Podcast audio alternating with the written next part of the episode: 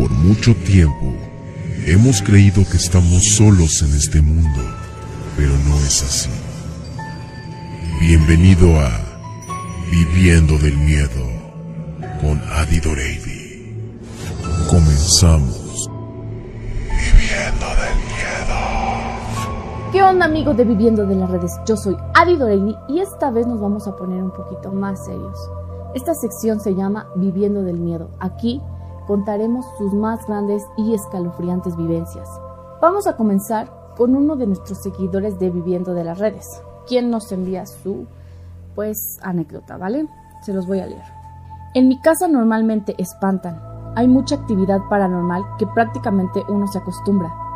Todo comenzó cuando hace cinco años llegué a casa junto con mi roomie. En aquel tiempo trabajábamos en la misma empresa, por tanto nuestros horarios eran muy similares. En las primeras semanas que llegamos a la casa sentíamos mucha pesadez y en ocasiones nos daba mucho insomnio y nos costaba dormir. Cada uno tiene su propia recámara y era raro que en las mañanas comentábamos que había pasado por una mala noche justo al mismo tiempo. La parte más pesada fue una noche en la cual yo de plano no pude dormir y sentía que alguien me miraba. Esa sensación de que alguien observaba desde un punto. Después Justo cuando apenas podía conciliar el sueño, se escuchaba algún pequeño ruido ya fuera en el closet, la puerta o cerca de la cama, las cuales no me dejaban dormir. Al paso de tres días ya me sentía agotado por no poder descansar, así que en el trabajo le comenté a mi Rumi que quería dormir un poco. Le comenté que cuando ella saliera me despertara para poder almorzar juntos. Llegué a mi recámara y me recosté cubriéndome la cara con almohadas y cobijas para que la luz del día no me molestara. Logré dormir un poco y de repente sentí que alguien había entrado a mi recámara. Se había colocado a un lado de mi cama, espaldas a mí. Miré ligeramente hacia la puerta. Efectivamente, estaba abierta. Pensé que mi roomie había llegado y me quería espantar. Segundos después, mi roomie entra a la casa y grita desde la puerta que ya había llegado. Entonces, empecé a sentir un escalofrío muy fuerte. Pues si ella estaba llegando y estaba abajo, ¿quién rayos estaba atrás de mí? Así que rápidamente me quité las almohadas, cobijas y miré hacia atrás. Una silueta, un tipo alto, playera blanca y cabello un poco chino, estaba atrás de mí mirándome. Salté de la cama y bajé corriendo y le dije a mi compañera de casa que había alguien en mi cuarto. Subimos nuevamente corriendo, pero no había nada. Ahí no paró. Esa noche con miedo intenté dormir. Dejé la televisión prendida. Cuando por fin lograba dormir, volví a sentir ese escalofrío y miedo. Dormía boca arriba. Cuando abro los ojos, a un costado de mí, mi edredón estaba levantado como si hubiera alguien sentado debajo de él. Mi reacción fue pegarle a eso que estaba. Se cayó el edredón. No había nadie y dos segundos después fui tomado del pie y jalado dando un cuarto de vuelta en mi cama. Nuevamente me levanto corriendo y toco a mi compañera su recámara, ambos extrañados por lo que pasaba. Decidimos investigar y supimos que a unas casas de ahí un joven cayó de su azotea y murió. El joven con la misma descripción del que yo había visto en mi recámara.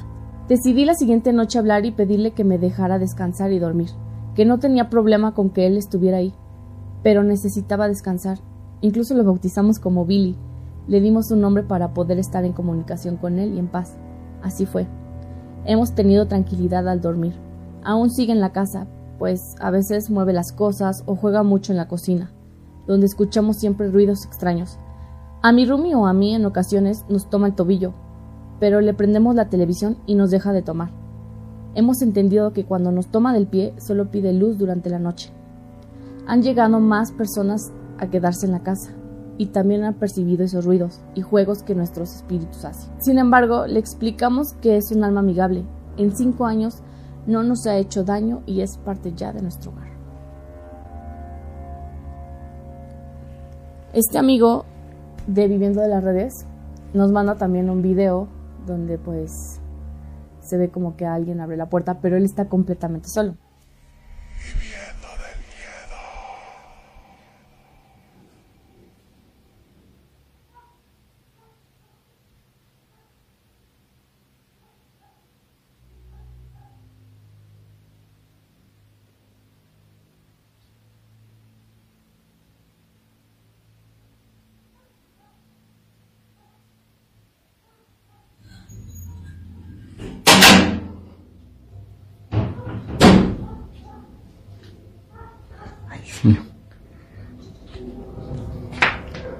¿Quién anda ahí?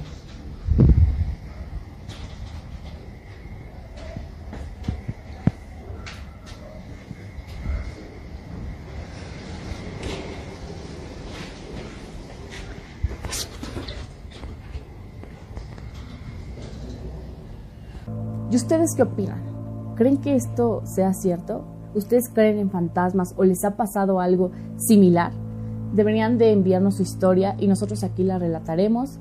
Si tienen evidencia, videos, fotos, lo que sea, mándenosla y estarán apareciendo en los próximos videos de Viviendo del Miedo. Yo soy Adi Doreidi y esta es una sección más de Viviendo de las Redes. Viviendo de las redes termina transmisión. No nos hacemos responsables por lo que suceda en tu casa. Muy buenas noches.